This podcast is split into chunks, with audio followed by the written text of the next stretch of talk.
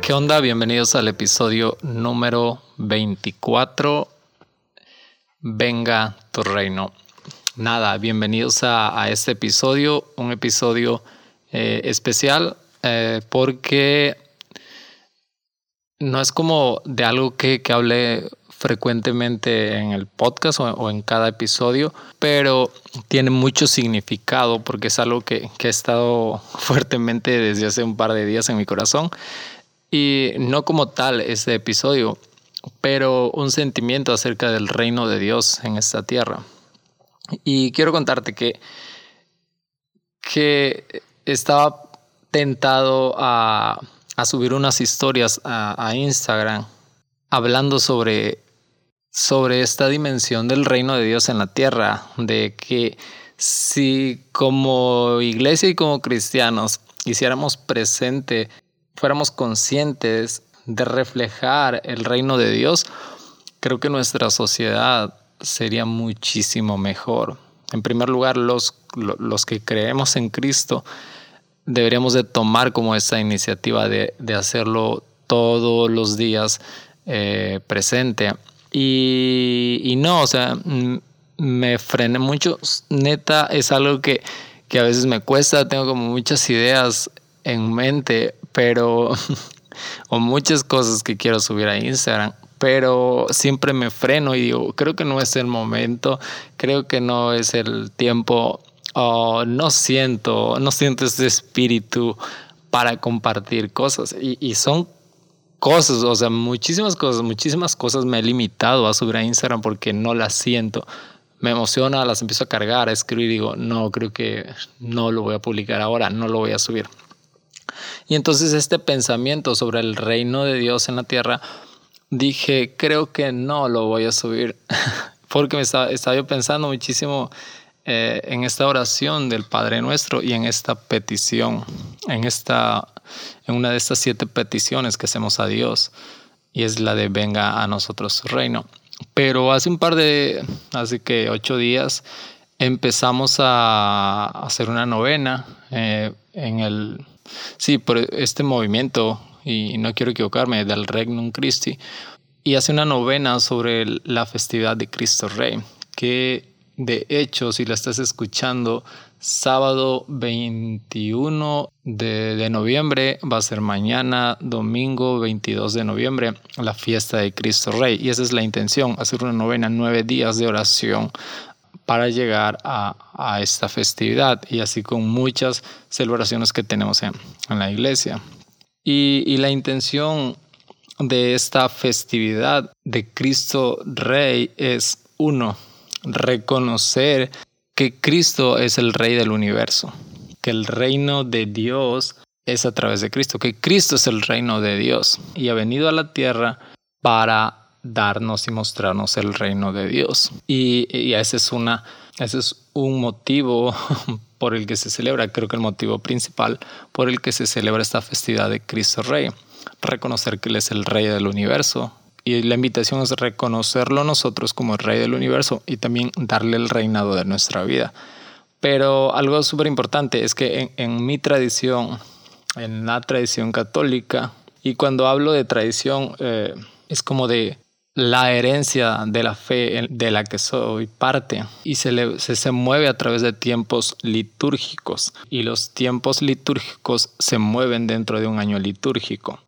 Pero dentro de este año litúrgico inicia con el adviento y estamos próximos a iniciar el adviento y finaliza el año litúrgico con la festividad de Cristo Rey. Y me encanta este significado que la iglesia ha querido darle también a esta festividad y es de Jesucristo es el alfa y el omega.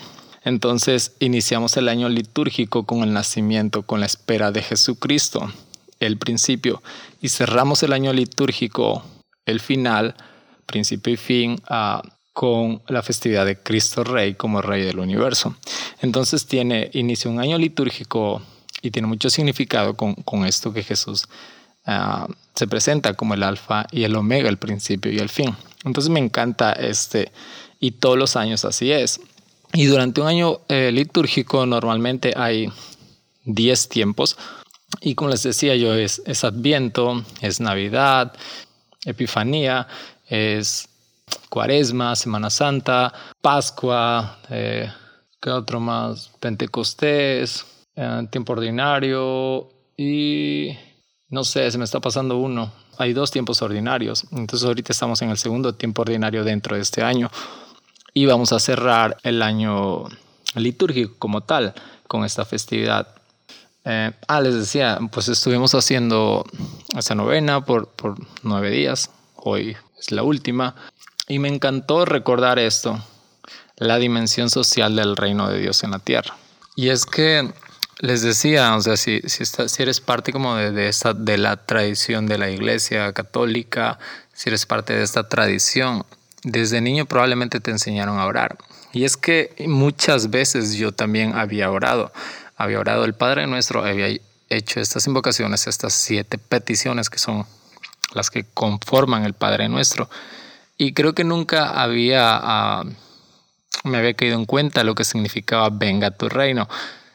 Hace un par de años hice el intento como de de profundizar en esta frase y era como de, ah, sí, es el reino de justicia y de paz de Dios. Estamos pidiendo que Jesús venga y tome el control del mundo, que Jesús venga y tome el control del universo. Pero hay, una parte en el Evangelio ah, de Lucas en la que Jesús dice el reino de Dios está en medio de, de ustedes, está entre ustedes. Y algo que he estado recordando en esta, en esta novena, este reino de Cristo que dice mi reino no es este mundo. Y es que a veces vemos el reino de Dios tan materialista como los reinos de este mundo que conocemos. Reinos de poder, reinos de, posesiones, reinos de riqueza. Y entonces nuestra concepción y nuestra mentalidad del reino de Dios, es que el reino de Dios es riqueza, es poder, es posesión.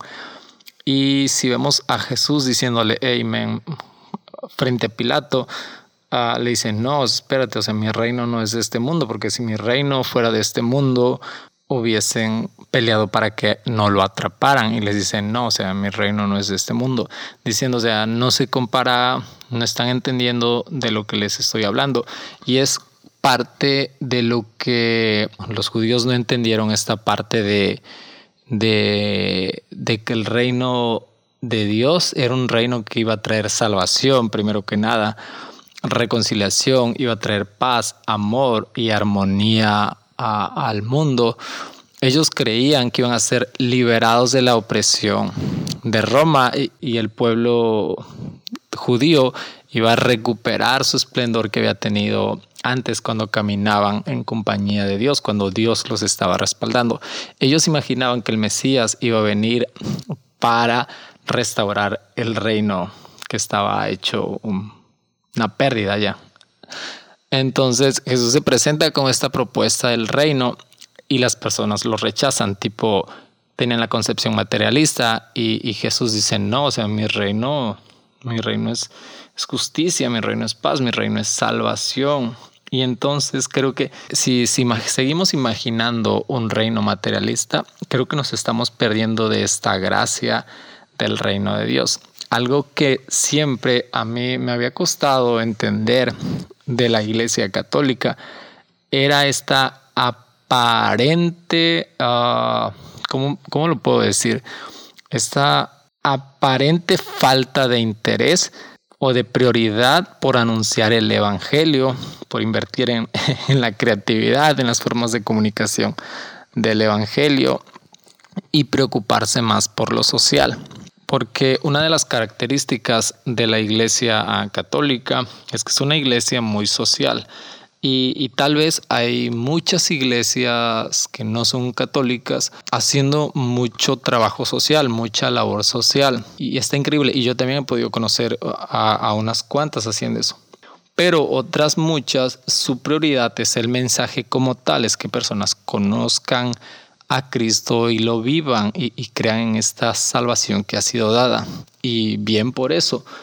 Y yo desde mi tradición decía, es que como que no lo priorizan, no priorizan este mensaje de que las personas conozcan a, Jesús, de que lo hagan su Señor y Salvador, y se preocupan mucho por lo social, que no está mal, no está mal preocuparse por lo social, creía yo porque la Iglesia Católica se preocupa mucho por hospitales, se preocupa mucho por la educación en, lugares donde no hay hospitales, no hay educación, se preocupa mucho por, alimentos, por proveer a los pobres, por todos los marginados. Pero entonces haciendo como esta reconstrucción de, de la vida de Jesús mentalmente, haciendo esta reconstrucción, me doy cuenta que Jesús era, su evangelio era muy social. Jesús traía salvación, pero Jesús le importaba muchísimo los desfavorecidos, los marginados. Y entonces, si vemos al rey preocupándose por ellos, es porque es una prioridad del reino. Ah, es como los gobiernos en la tierra. Muchos gobiernos en la tierra tienen sus prioridades y el presidente o, el que esté gobernando en ese momento le da mucha prioridad a esa idea que trae porque es parte de su gobierno. Entonces, si Jesús le estaba dando prioridad a los marginados y su evangelio era muy social, pues es porque el reino de Dios así es. Y entonces, ah, leyendo esta, estos días de oración y de novena, pude, pude reconectarme con esa parte de la iglesia social y dije, no está mal el que estaba mal. Era yo y, creo que muchas veces los que estamos mal somos nosotros cuando no entendemos el por qué. Entonces cuando entiendo esta frase de venga tu reino y entiendo que el reino de Dios se trata de amor, de justicia, de perdón, de misericordia, de compasión, de preocuparme por los demás y por el otro, puedo reflejar el, el, amor de Cristo y puedo reflejar su reino a otros. Y entonces toma sentido algo que estaba pensando hace días, de que si todos los que creemos en Cristo declaramos a Cristo como nuestro Señor, como Rey de nuestra vida, realmente viviéramos este reino, el mundo sería diferente. Y, me encanta pensar de que en algún momento de la vida o de la historia, todos vamos a ser a Cristo, Rey de nuestro corazón, y vamos a hacer presente el reino de Dios en la tierra y va a haber armonía y paz. Pero ¿qué pasa? Eso es imposible porque ah, no llegará el momento, antes de la venida de Cristo, no habrá el momento en el que todos adoren a Cristo, no habrá el momento en el que todos lo reconozcan, que todos vivan este reino. Entonces, ¿qué pasa? Que Cristo necesita venir nuevamente. Y me encanta esta segunda venida en el que Cristo ah, va a destruir todo, este egoísmo, todo, lo malo que hay en el mundo para plantarse como rey del universo. Y ahora sí, el reino que había sido prometido va, vamos a poder disfrutar de ese reino, pero no lo vamos a ver en esta vida, no lo vamos a ver hoy en día.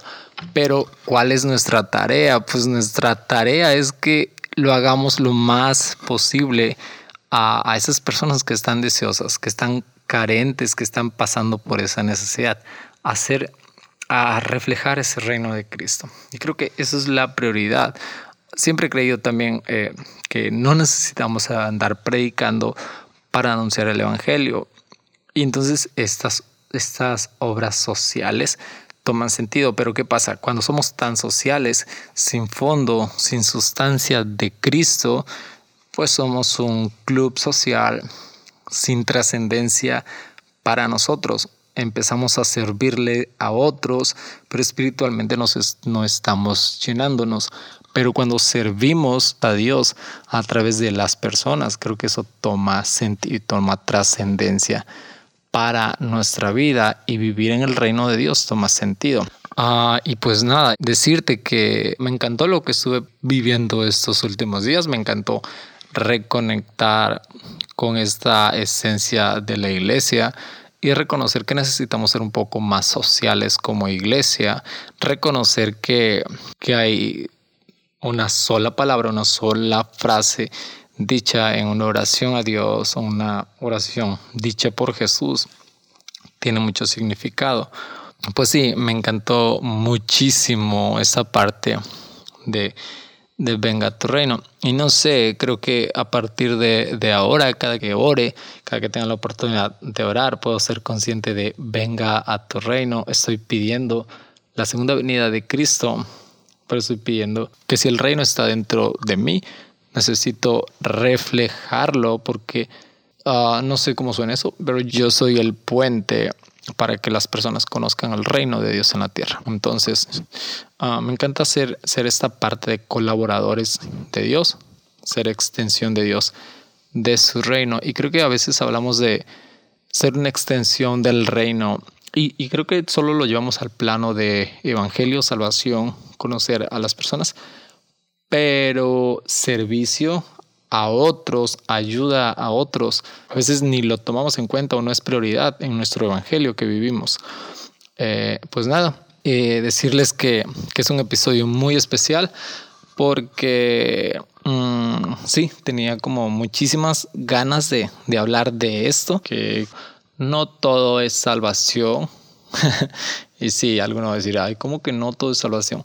Pero sí, o sea, no todo es anunciar salvación.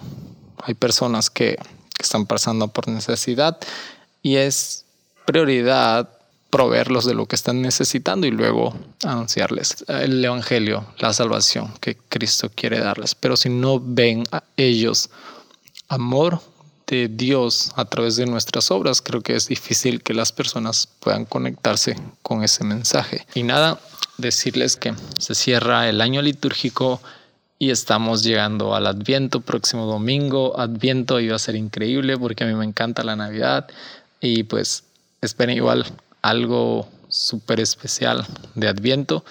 Y si este episodio eh, te ha ayudado, te ha encantado, te ha gustado, eh, pues nada, invitarte a que, a que lo compartas. Y nos vemos episodio 25.